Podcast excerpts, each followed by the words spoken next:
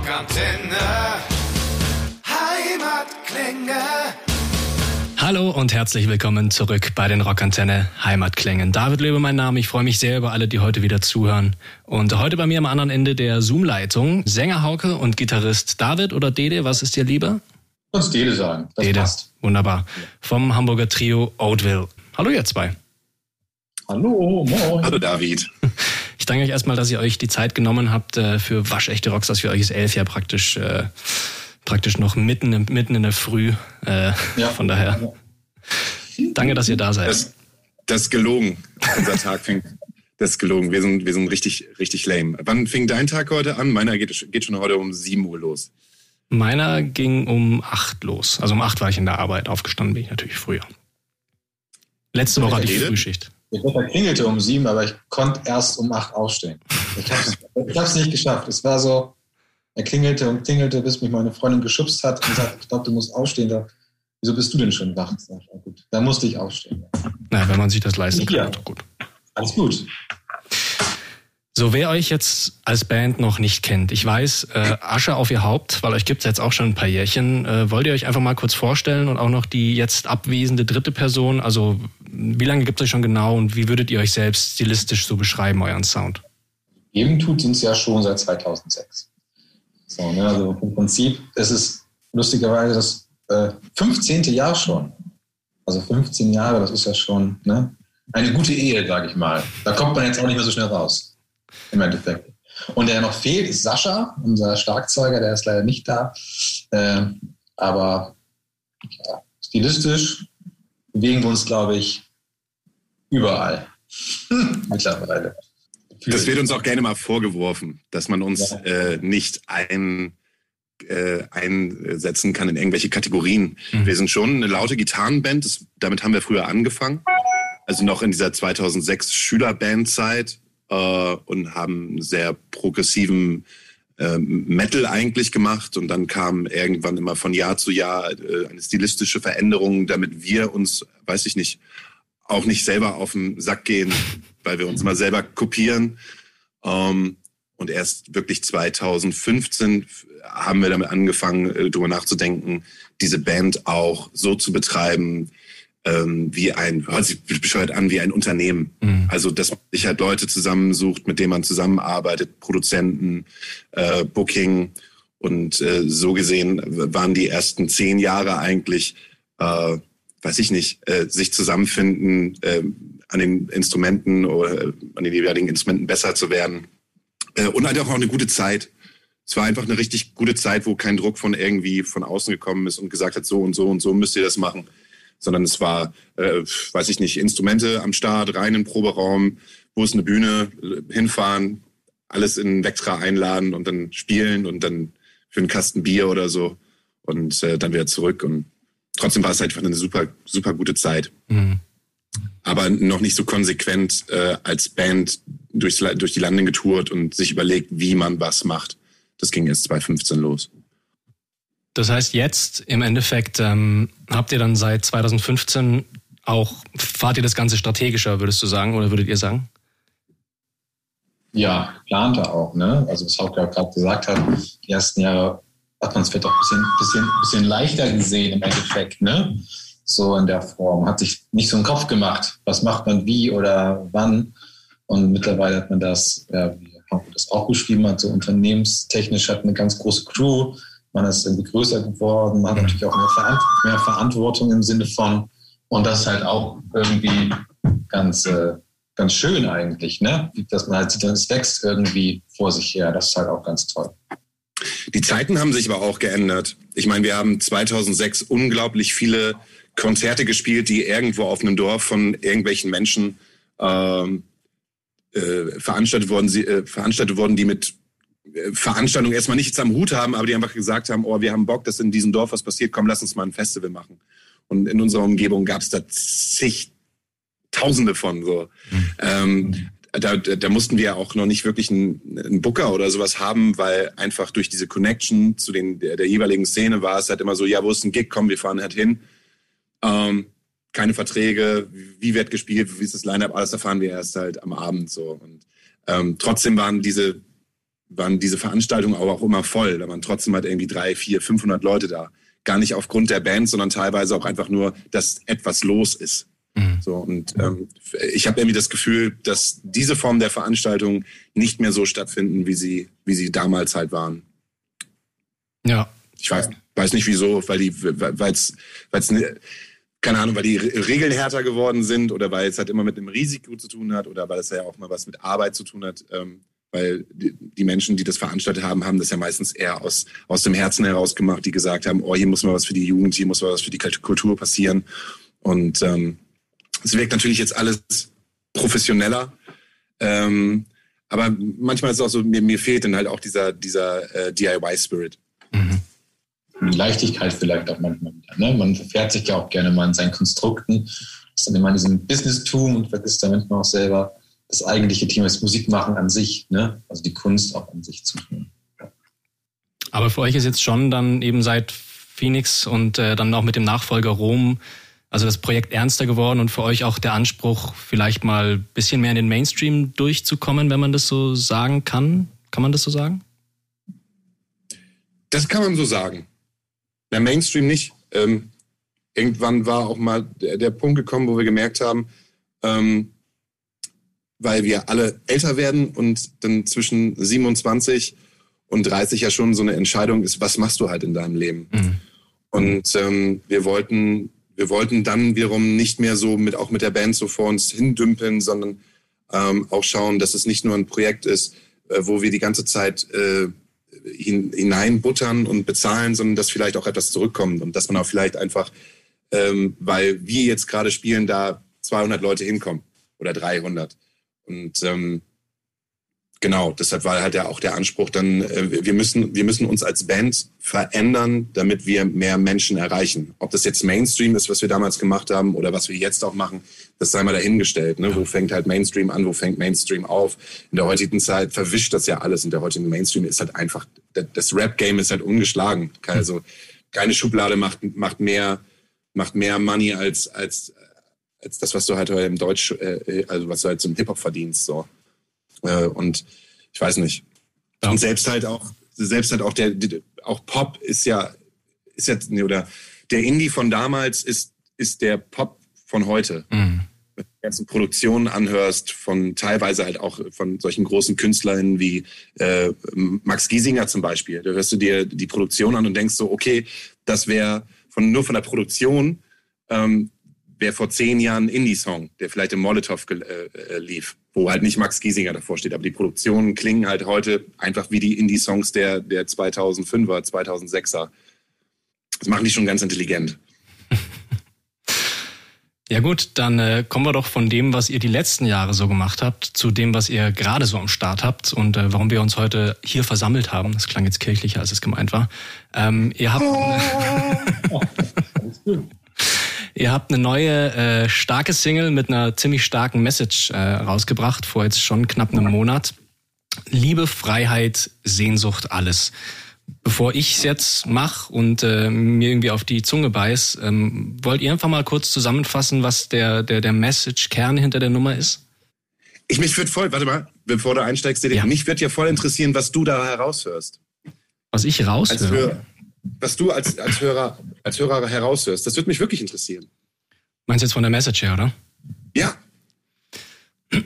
Also gut, vor allem in der in der in der zweiten Strophe wird's, glaube ich, äh, also die die ist, glaube ich, relativ relativ nicht offensichtlich, aber da da, da wird's, glaube ich, klar, äh, worum es zumindest da geht, so gegen gegen rechts natürlich. Ähm, Wäre jetzt einfach mal der der Kern der Nummer, die ich so auffassen würde, aber tatsächlich so die Begriffe Liebe, Freiheit, Sehnsucht, alles sind ja relativ offen gehalten. Da kann man ja eigentlich relativ viel reinlegen und auch in die in die erste Strophe, wo es um wo es um dieses dieses dieses Mädel geht, weiß ich jetzt nicht genau, wie ich es beschreiben soll. Ähm, von daher ja, also ich glaube eine, eine starke Botschaft gegen rechts auf jeden Fall, aber irgendwie auch ja mehr. Ich glaube, da, da, da, da, da bleibt viel Interpretationsspielraum auch offen, vor allem was dann, was dann den Refrain angeht. Und auch dieses, äh, Jetzt ist deine Zeit und du weißt es genau, ist, glaube ich, der, der genaue Wortlaut. Mhm. Ähm, auch da ja irgendwie alles relativ offen gehalten irgendwo, ohne da das genau niederzunageln. Ich weiß nicht, ob das jetzt meine Antwort für euch Sinn gemacht hat, aber ja, genau. Haupt, hauptsächlich eben dieser, dieser, schon dieser Charakter gegen rechts. Und der Rest, glaube ich, da kann jeder auch rein interpretieren, was er sie äh, möchte, glaube ich. Das hast du schön gesagt. Also der, wir halten ähm, unsere Texte sehr offen für mhm. Interpretation, obwohl die Message eigentlich ganz klar ist. Ähm, und die Message dieses Songs ist ganz klar äh, eine, ähm, wie, wie soll ich sagen, das ist ein Standing ganz klar gegen rechts. Also da, womit wir uns positionieren und wo wir stehen. Äh, und trotzdem bleibt es irgendwie immer noch Storytelling, weil ja. es ist jetzt kein ähm, plakativer Fingerzeig äh, äh und ein, ein ähm, einfach ein äh, Anti-Nazi-Song, sondern eigentlich ist es eher eine Hommage an alle Riot Girls, die da draußen sind, ähm, die sich gegen rechts positionieren. Das war mir in der Form ganz wichtig, dass vielleicht dann doch nochmal äh, anders gedacht wird.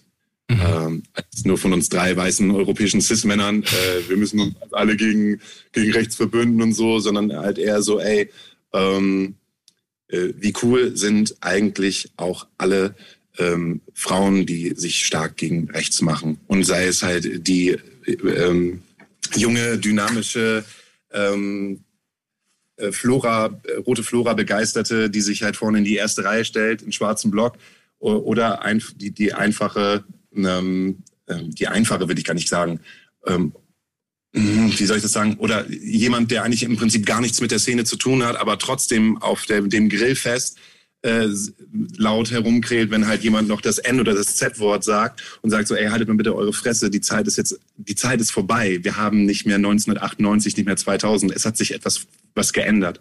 Und das war mir persönlich ganz wichtig, ähm, da halt auch den Fokus nicht auf uns Männer zu legen, sondern auf die Frau an sich. Und der Refrain sagt halt eigentlich, genau, jetzt ist jetzt genau die Zeit eigentlich, wo man sich halt positionieren muss. Und man muss sich positionieren, damit sich etwas verändert, gerade weil der Rechtsruck ähm, so groß geworden ist, auch in der Corona-Zeit, und sich die Grenzen halt vermischen. Ja. Und sich auch die und auch sich die Positionen vermischen. Ne? Gerade wenn du halt an die Querdenker-Demos denkst, wo du halt jegliche Genres miteinander hast, also ganz, ganz, ganz, ganz, ganz links trifft auf ganz, ganz, ganz, ganz rechts, auf Hippietum, auf Alt-68er, man weiß gar nicht, und auf Menschen, die überhaupt gar nicht mehr wissen, wo sie halt hingehen sollen. Und die vermischen sich halt alle zu so einem großen Mob. Und ich glaube, da muss man doch einmal wieder ganz klar also so, so Grenzen setzen. Ja, bis hierhin und es geht nicht mehr weiter. Ne? Wenn halt Leute mit Reichskriegsflaggen auf dieser Demo sind, dann gehe ich da nicht hin, weil das sind halt Faschos und ich, man demonstriert halt nicht mit Faschos, egal warum. Und gerade wir dachten halt, ähm, egal ob das jetzt ein Mainstream-Song ist oder nicht, es ist jetzt gerade einfach für diesen Song genau die richtige Zeit, dass wir den jetzt veröffentlichen. Ja. Gab's, gab's irgendeinen zündenden Moment, wo, wo ihr gesagt, gesagt habt, okay, jetzt müssen wir uns doch mal mit einem Song mit diesem Thema beschäftigen? Oder, oder ja, kam das einfach so über die Zeit, über die letzten anderthalb Jahre? Ja, also, das ist ja auch mal eine persönliche Sache. Ich habe ja immer Sache, immer ganz ehrlich, habe mich halt mit Anfang 20, Mitte 20 mit auseinandergesetzt. So, ne? Auch Politik an sich, so geht vielleicht auch ganz vielen so, äh, wo dann lieber besser spät irgendwann sich damit beschäftigen als gar nicht. So, ich sage das auch mal ganz ehrlich sicher dann eher der Spätzünder war. 20, 23, 24 hatte ich ganz andere Gedanken als Politik. Wenn man sich die heutige Zeit anguckt und den Wandel der Zeit, ist natürlich auch wichtig, sich damit auseinanderzusetzen. Mhm. Moment, ne? Aber heutzutage ist es ja noch umso wichtiger, auch irgendwie Aufmerksamkeit zu diesen Themen zu lenken im Endeffekt. Und das zu begreifen, warum man sich zum Beispiel nicht damit auseinandersetzt, ist ja auch, äh, man vereint halt alle Privilegien, die man haben kann. Also wir vereinen alle Privilegien, die man haben kann. Wir sind weiß, wir sind heterosexuell, ähm, wir kommen aus Deutschland. Ähm, das sind alle Privilegien. Wir mussten uns niemals über äh, Rassismus Gedanken machen. Wir haben niemals dieses Gefühl gehabt, zu irgendeiner Minderheit zu gehören. Und ich kann mich daran erinnern, dass wir, wir haben 2015 das äh, Phoenix-Album gemacht und ähm, das, was sehr, sehr relativ unpolitisch war, das war auch überhaupt gar nicht das Thema, dass wir irgendwie politisch werden und so. Da gibt es halt Songs, die setzen sich damit auseinander, Menschen ähm, Kraft zu geben und dass man rausgehen soll und dass man äh, stark sein soll. Aber die waren niemals so textlich angeordnet, ähm, beziehe Stellung, sondern die waren halt immer auch da halt sehr offen gehalten. Und da habe ich auch beim Schreiben halt auch immer nur aus meiner Sicht das sehen können. Ähm, wie gesagt, ne, weißer, privilegierter europäischer Dude. Äh, und ähm, erst nachdem wir das Album fertig geschrieben haben, ähm, gab es halt die Bilder aus Aleppo, gab es diesen großen ähm, Zug der Geflüchteten, der Refugees nach Deutschland, äh, Situation, wir schaffen das und man, ich, also ich habe bei mir selbst gemerkt, boah krass, also das kann ja nicht alles sein. Also das kann ja nicht alles sein, äh, ähm, privilegierte Popmusik für privilegierte weiße Menschen zu machen, sondern ähm, irgendwo muss dieser Punkt halt kommen. Und so haben wir halt auch schon im Rom, oder habe ich versucht, im Rom-Album auch schon das Thema Politik halt mit einzubinden und ein Standing halt mit hineinzubauen. Aber jetzt fürs neue Album, also jenseits der Stille, ähm, ist das halt einfach ein, ein aktuelles Thema in fast allen Songs. Okay.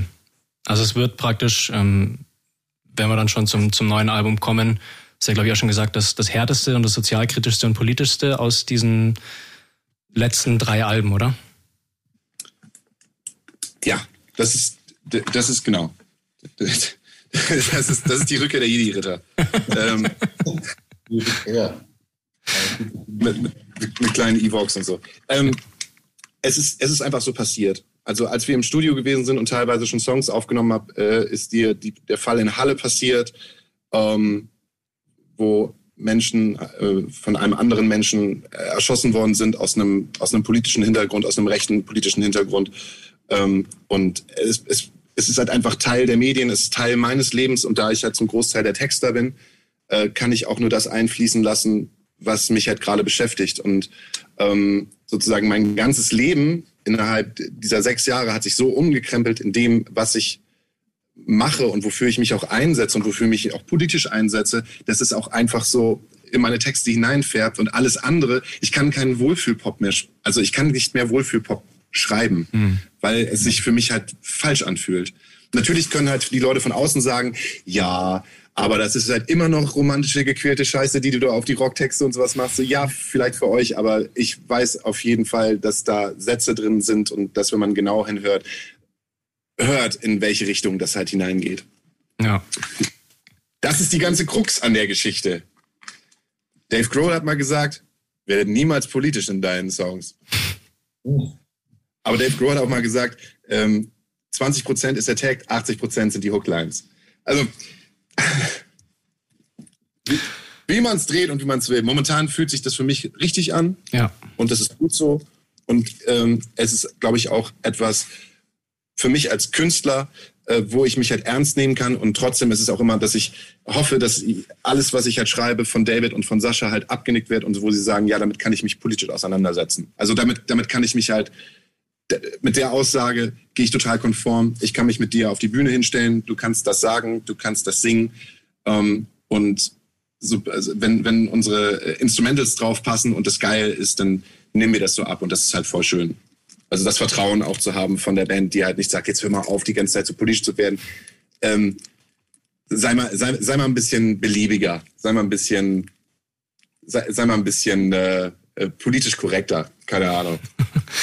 Das heißt, sorry, ihr, ihr pusht dann auch das, den, den Text und das Songwriting und äh, gebt da dann schon auch äh, nochmal euren, euren Senf dazu, oder jetzt was die, was die Texte angeht, spezifisch. Es gibt ja auch Bands, wo der Sänger das hinlegt und wenn die anderen was dazu sagen, was ihnen nicht gefällt, dann wird der Sänger vielleicht ein bisschen unhappy mit dem Rest der Band. Bei euch ist es nicht so, oder?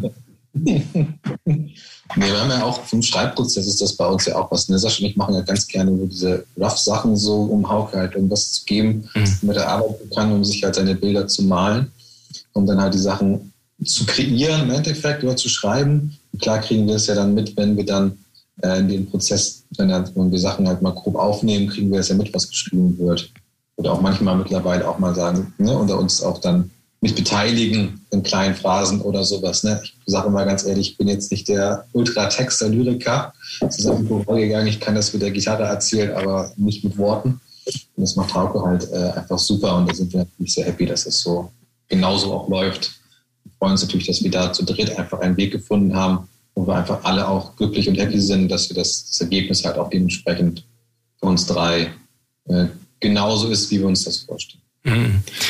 Da würde ich persönlich aber auch ein schlechtes Gewissen bekommen. Also wir sind halt schon so weit, dass also Sascha und David und ich, wir sind seit, weiß nicht, seit seit über 15 Jahren Freunde und wir müssen eigentlich gar nicht mehr viel miteinander reden und es kommt halt gar nicht mehr vor wie am Anfang noch. Also wenn wir nicht die ersten drei Alben so selbst produziert hätten und uns da gegenseitig angekeift hätten und die Türen geschlagen hätten, mit dem Finger aufeinander gezeigt hätten und so, das wird niemals so passieren. Der Mann hat das alles, der hat das eigene Ego noch so eine große Relevanz gehabt und jetzt ist es eher, dass ich halt wenn ich halt merke, dass die halt, wenn die einen geilen Song geschrieben haben, dass sie ein geiles Playback geschrieben haben und ich halt merke, oh, das, was du jetzt textlich halt abgeliefert hast, ist halt nur so halbgar, so, so lapidar. Da kriege ich halt ein schlechtes Gewissen und es ist eher so, dass ich mir mehr äh, Gedanken mache, oh, finden die das gut? Also mein Gedanke ist eher, wenn ich etwas schreibe, äh, am ersten finden nicht, dass die Leute draußen gut, sondern finden David und Sascha das so gut, ähm, dass wir das so miteinander produzieren können. Und dann kommt erst der Gedanke, ah, wie, wie, gehen, wie gehen die Leute da draußen damit um? Aber erstmal sind Sascha und David dran. Und das ist auch wichtig, so, deshalb können, können wir auch, glaube ich, nur noch so, so lange so zusammen sein. Meine Mutter hat immer früher gesagt, äh, wenn ich gefragt habe, ja, du und Papa seid ja schon fast 50 Jahre miteinander verheiratet. Gab es da niemals Streit? Doch, Streit gab es da auf jeden Fall schon, aber wir würden uns jetzt auch niemanden mehr Neuen suchen. So, uns will ja keiner mehr. So. Und es ist halt auch so, ich glaube, diese Band könnte halt auch noch die nächsten 15 Jahre weiter so auf der Ebene äh, weiterleben, weil wir uns, glaube ich, so viel Raum und so viel Zeit lassen, dass jeder erstens sein Leben hinbekommt und wir uns halt auch musikalisch so, so gegenseitig supporten und auch respektieren als Künstler. Klingt. Ja, 15 Jahre brauchst du dich auch unterscheiden lassen, das tut ja auch nicht.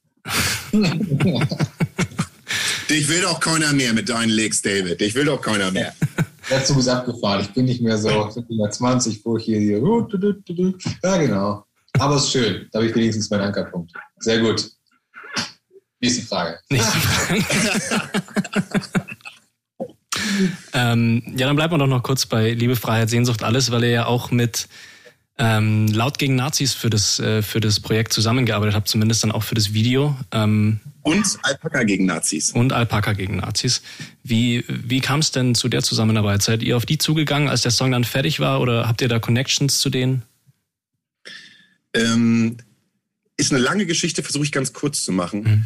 Äh, zur Corona-Zeit, als wir nicht mehr miteinander proben konnten, äh, habe ich angefangen mit unserem äh, Tourmanager Daniel Höhtmann, der auch die Astra-Stube nebenbei macht, ähm, einen Podcast aufzunehmen, der heißt Astra Colada.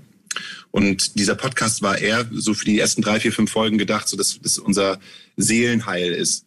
Also wir wollten irgendetwas tun, aber haben uns dann per Zoom getroffen, über die Veranstaltungssituation gesprochen, wie es uns halt geht als äh, äh, Tourmanager und Mercher und auch als äh, Musiker äh, in dieser Situation und haben dann angefangen, Menschen aus der Kultur in Hamburg einzuladen. Und dieser Podcast ähm, hat dann witzigerweise Anklang gefunden und jetzt blicken wir sozusagen, glaube ich, auf 72 Folgen äh, zurück, die wöchentlich rauskommen und wir ähm, haben das Glück, dass viele Leute ähm, die wir kennen oder die wir auch per Instagram einfach so stupid anfragen, dann sagen, okay, da habe ich Bock drauf auf dieses Konzept. Und dann ähm, sind halt auch laut gegen Nazis äh, oder jetzt in der äh, aktuellen Folge Omas gegen Rechts oder auch Alpaka gegen Nazis unsere Gäste gewesen. Und ähm, wenn ich was kann, dann ist das einfach sagen, äh, habt ihr Bock mit uns zusammenzuarbeiten in irgendeiner Form? Ja, haben Bock da drauf. Und ähm, so funktioniert diese Band eigentlich auch, dass wir ganz viele Menschen um uns herum haben, die uns witzigerweise als Person total lieb und cool und nett finden, weil wir immer einen sehr guten geschützten Raum geben und dann sagen wir, wir haben ein Projekt und dann kommen die und machen mit. Egal, ob das jetzt laut gegen Nazis oder Alpakas gegen Nazis sind oder KünstlerInnen aus der, aus der Szene. Ähm, das ist halt ein ganz, ganz großes Privileg und auch eine ganz, ganz große Ehre und auch ein schönes Gefühl, dass Menschen uns da so vertrauen. Und ja, durch den Podcast der zwar, der ist halt nur so halbband intern. So, das ist jetzt kein, kein Bandformat, das Oatville-Bandformat, das ist eher so ein freistehendes Format. Aber man nimmt die Kontakte und das, die Netzwerke halt auf jeden Fall mit und man unterstützt sich. Und bei Laut gegen Nazis habe ich Jörn Menge, dem, dem, dem Macher von Laut gegen Nazis, habe ich einfach nur die Story vom, ähm, vom Song erzählt und was wir eigentlich vorhaben und dass wir halt auch im Video eigentlich gar nicht uns präsentieren wollen, sondern ähm, äh, Mädels, die halt sich wirklich gegen rechts einsetzen ähm, von der mega geil, wir sind dabei.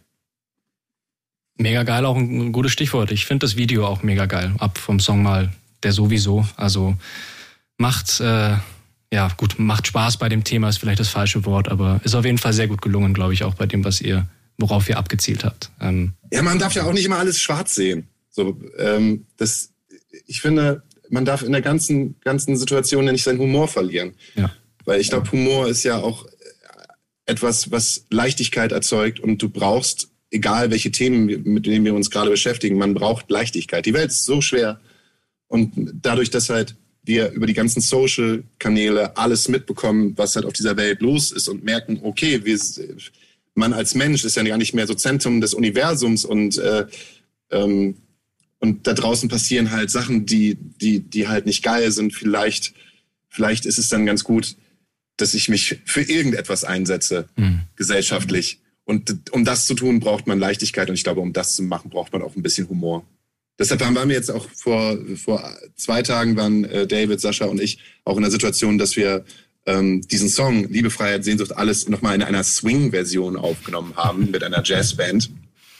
Ähm, und äh, wir haben so gerade irgendwie so die Idee von jeder Single, die wir machen, nochmal eine Midnight-Session zu machen. Das heißt, wir holen uns KünstlerInnen, die wir toll finden, mit an Bord und die krempeln den Song nochmal um und machen etwas komplett anderes daraus. Und äh, mit sehr viel Humor haben wir sozusagen eine 20er Jahre Swing-Jazz-Nummer draus gemacht. Wann zu hören? Mit anzuhören kommt raus, David, am? Doch, ein 6.8. müsste das sein. Freitag, ne? 6. Ja. Nee, genau, nächste Woche Freitag. Ja, 6.8. Nächste Woche Freitag. Auf allen, auf allen äh, Streaming-Plattformen und YouTube. Bin gespannt. Weil, also jetzt musikalisch die, der, der Song ja schon recht punkig, würde ich jetzt einfach mal sagen, irgendwie vom, vom Gefühl her auch. Ähm, ist das richtungsgebend auch fürs Album, was das Musikalische angeht, Dede? Oder in welche Richtung geht da, was ihr bisher... Was meinst du, ob das Album punkig ist? Ja, ob, also ich finde den Song, ja hat schon irgendwie so ein bisschen äh, punkiges Gefühl und äh, punkigen Sound so ein kleines bisschen und ob das dann für den für den Rest des äh, Jenseits der Stille Album, ich nehme an, die Single wird auch drauf sein, oder? Das ist jetzt auf jeden Fall. Ja, das heißt, äh, da kommen wir zu dem Aspekt, wie klingen wir eigentlich? Das ist ja für manche nicht so ganz identifizierbar. so, ne? Äh, was ich ja aber immer ganz schön finde, also dass man halt, auch wenn man ein Album hört, dass man trotzdem Menschen noch überrascht mit dem, was dann kommt. Und man hört nicht die ersten drei Songs und sagt, habe ich gehört, ja, okay, brauche ich nicht weiterhören. Das finde ich mittlerweile sehr uninteressant. Deswegen kann man da sehr gespannt sein. Aber ja, es ist eigentlich eine Mischung aus allem wieder. Ne? Man darf auch nicht vergessen, wo man vielleicht auch bedingt, also wenn ich jetzt da von mir rede oder wo man herkommt, so mit ne, 14, 15, 16, was man gehört hat von äh, Fries, Deftones und so, das kriegst du ja auch eigentlich raus, weil ich ja auch so lernen zu spielen und das wirst du ja, hörst du ja immer, so dein, dein, diesen Song, wo du herkommst, dass du dich jetzt nicht verbiegst, du sagst so, ich spiele jetzt eine ja, möchte jetzt gar nicht irgendwelche Namen in so einem Popkrieg und spielt jetzt einfach deine drei, vier Akkorde und sagt, ja, hier hast du die Popnummer, sondern das ist ja bei uns schon was ganz anderes. Ne? So, deswegen, es wird bunt gemischt sein. Es wird vielleicht ein bisschen härter mhm. gefühlt, aber auch wiederum nicht, weil es wird dann entschärft durch, wie, wie sagt immer unser Produzent, durch, äh, da müssen irgendwo noch fliegende Gitarren sein. so, irgendwas muss da noch fliegen, dann fällt das alles gar nicht so auf. Also es wird halt, es, es, äh, es hört sich schön an, es wird, äh, ja, man kann sich, man muss es anhören. Ich finde es immer schwierig, das Vorfeld ganz genau zu beschreiben. Mhm. Aber es wird wie immer ein was sich, wo man sich noch überraschen, überraschen lässt. Ich glaube, wenn man Fan von Biffy Clyro ist, wenn man Fan von Sam Fender ist, ähm, wenn man äh, zwischendrin mal heiß-kalt hört, und ähm, Gitarrenmusik macht, dann kann ein, wenn man das Album dann halt versteht, beim zweiten oder dritten Durchlauf, kann einem dieses Album sehr viel Spaß machen. Ähm, aber auch jemand, der sich vielleicht nicht mit Rock beschäftigt, äh, wird dadurch, dass wir versucht haben, trotzdem eingängig zu sein, ähm, sehr viel Spaß damit haben können. Wie weit seid ihr in dem ganzen Prozess? Also ist es gerade schon im Mixing, im Mastering oder wo, wo steht ihr gerade? Das Album ist ja fertig, es kommt ja am 21.01.22. Das wäre jetzt die nächste Frage gewesen, weil ein offizielles Datum habe ich nämlich noch nicht gefunden. Äh, Hast du noch nicht auf die Homepage geguckt? Bitte? ich habe noch nicht auf die Homepage geguckt, da steht's. Gleich ganz Doch, am Anfang. Eigentlich schon. Aber gut, dann. Da hat sich jeder vorbereitet, du. Natürlich, dann ist es vielleicht an mir vorbeigeflogen. 21. Januar. Genau, da kommt's raus. Okay. Wir werden jetzt halt im, im ähm, in einem Takt, der, der also wir werden noch ein paar Singles veröffentlichen davor, ist ganz klar. Also ich meine, die Musikindustrie hat sich auch geändert. Spotify hat unfassbar viel Macht innerhalb auch dieser Corona-Zeit bekommen mhm. ähm, und diktiert einem, äh, ja nicht wirklich vor, wie man veröffentlichen soll, aber man bekommt auch schon an äh, größeren Bands, zum Beispiel wie die Leoniden, halt auch mit, wie eigentlich der Veröffentlichungstonus ist. Das heißt, du kannst jetzt nicht mehr, wie es noch 2006 sagen, okay, ich habe jetzt ein Album, ich habe jetzt die zwei stärksten Singles, die haue ich dann raus und äh, dann ähm, verkaufen wir das Album, sondern es ist doch eher ein, ein Prozess, so eigentlich fünf bis sechs Vorab-Songs, bevor das Album rauskommt, ähm, damit man halt in diesem Algorithmus von Spotify halt weiter äh, bestehen kann, ohne dass, ne, wenn das Album halt rausgedroppt ist, dann ist es halt raus und dann zieht es halt keine neuen Menschen mehr. Es ist halt aber, glaube ich, einfach jetzt gerade der Prozess, den man da durchmacht. Ein guter Freund von mir, der halt auch eine schwedische Band macht, die Takida heißt, mm. Äh, die sagte bestimmt auch was, ne? Ja, ja, die Takida? spielen wir auch.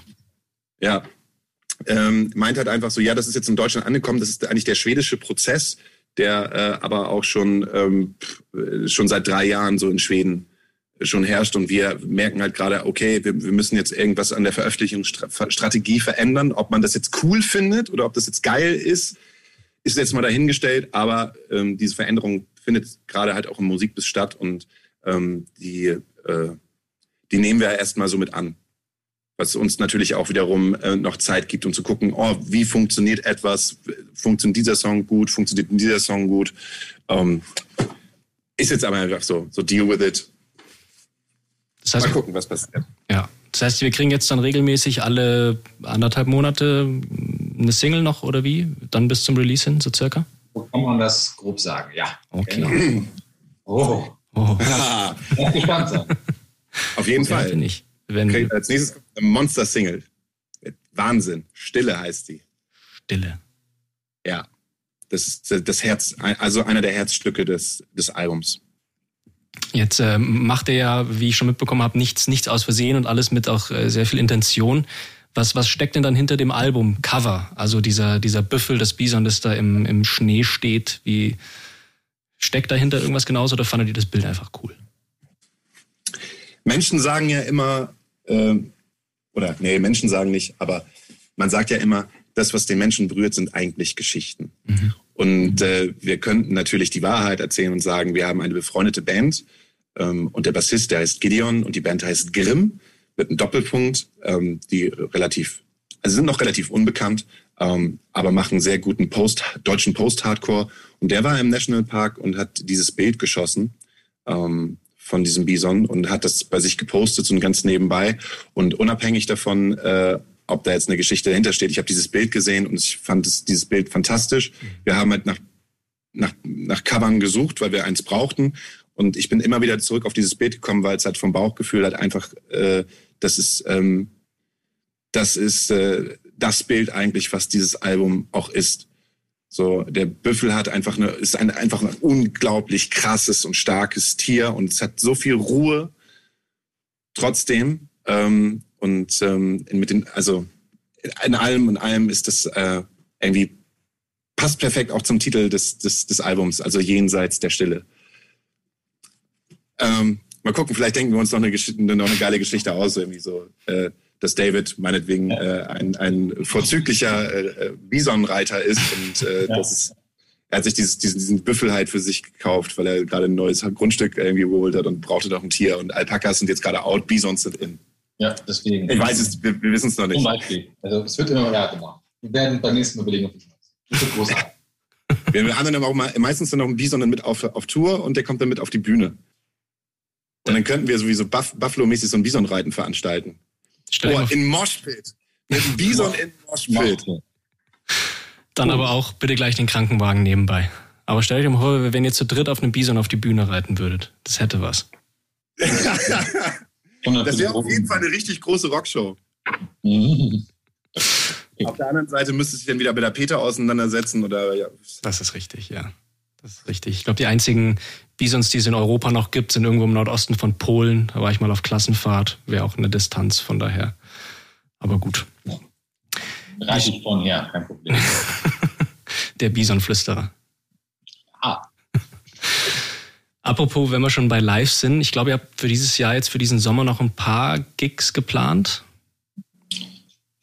Ähm, ja, äh, man war selber so ein bisschen überrascht, dass es dann noch doch noch möglich ist da freuen wir uns. Wir spielen äh, am 6. in Buxtehude eine Akustikshow. Einen Tag später spielen wir äh, in der Wingst, eine Daute-Show.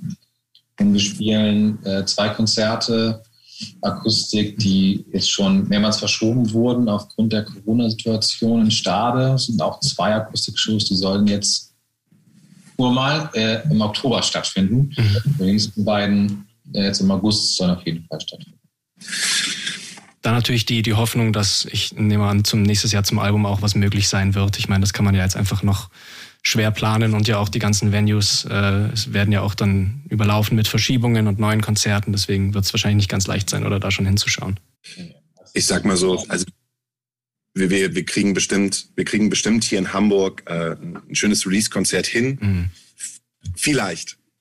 also es ist, befinde mich ja auch äh, äh, befinde mich ja halt auch äh, durch, durch den Podcast zum Beispiel halt auch in einem Gespräch mit ganz vielen Veranstaltern und VeranstalterInnen.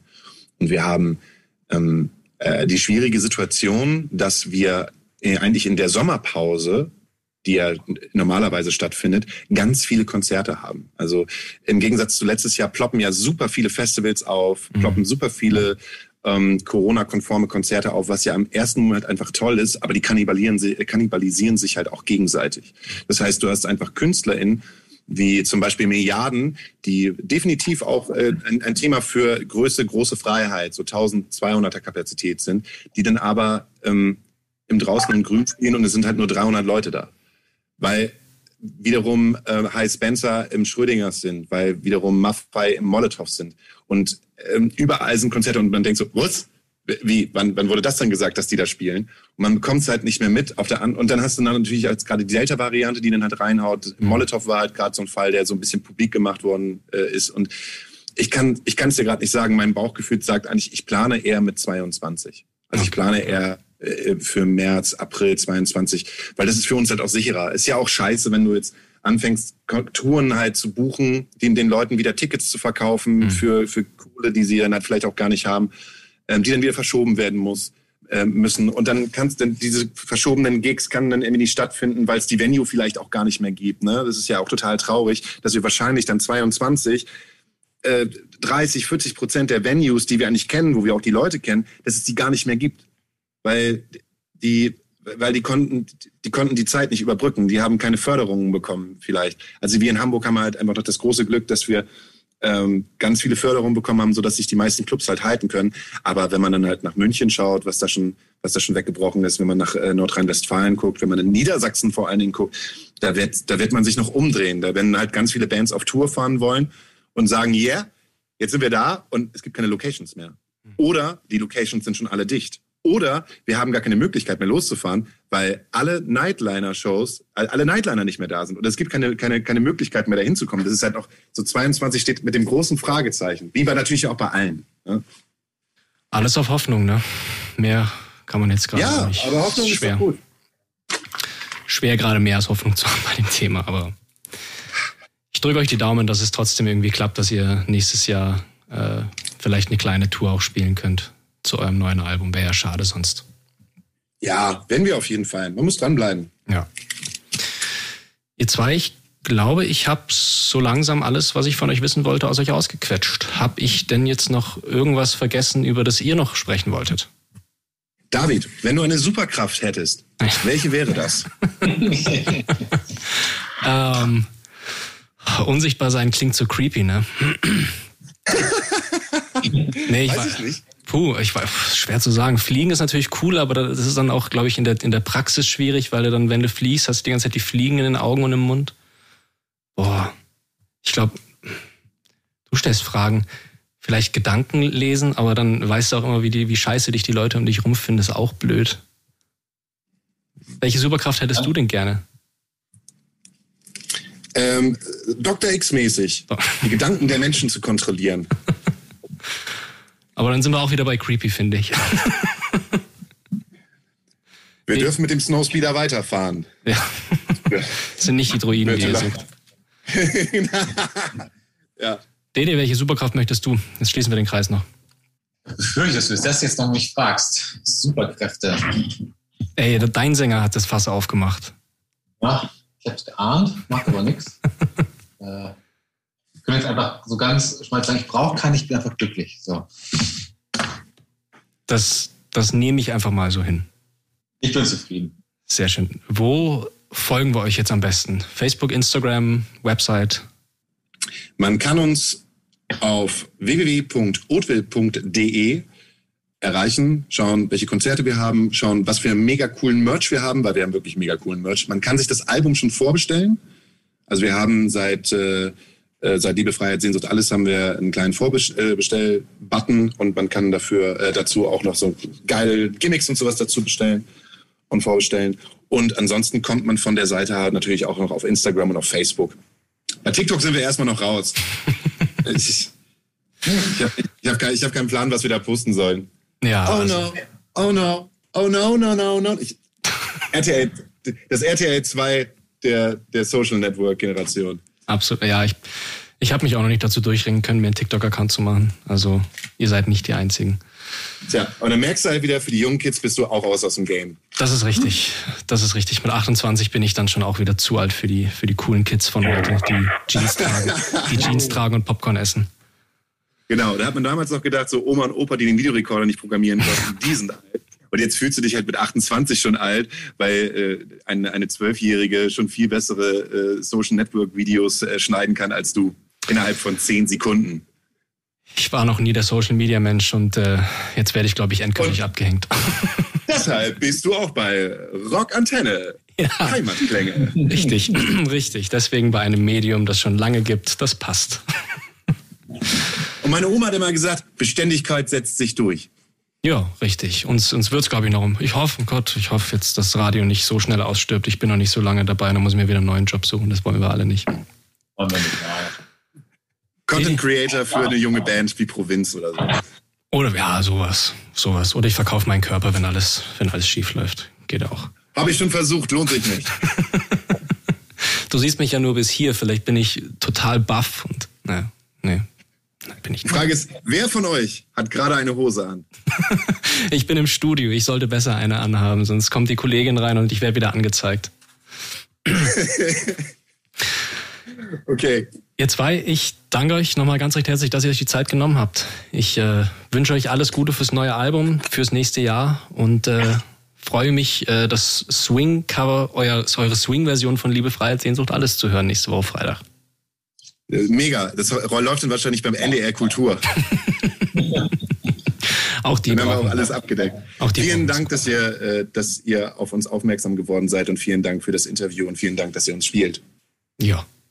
Das äh, wirklich, also ähm, das hilft uns ungemein und man sollte sich auch immer bedanken, finde ich, wenn, wenn Menschen einen unterstützen. Also vielen Dank für die Unterstützung von euch. Rockantenne. Und das war's auch schon wieder mit einer neuen Folge der Rockantenne Heimatklänge. Wenn es euch gefallen hat, wir würden uns sehr über eure Meinung und eine Bewertung freuen. Wenn ihr immer extra nah dran sein wollt an den Bands aus der Nachbarschaft, abonniert einfach unseren Rockantenne Heimatklänge Podcast. Das komplette Rockantenne Podcast Universum findet ihr übrigens auch ganz einfach auf rockantenne.de slash podcasts. Wir sagen an dieser Stelle Danke und bis zum nächsten Mal. Keep on rockin'.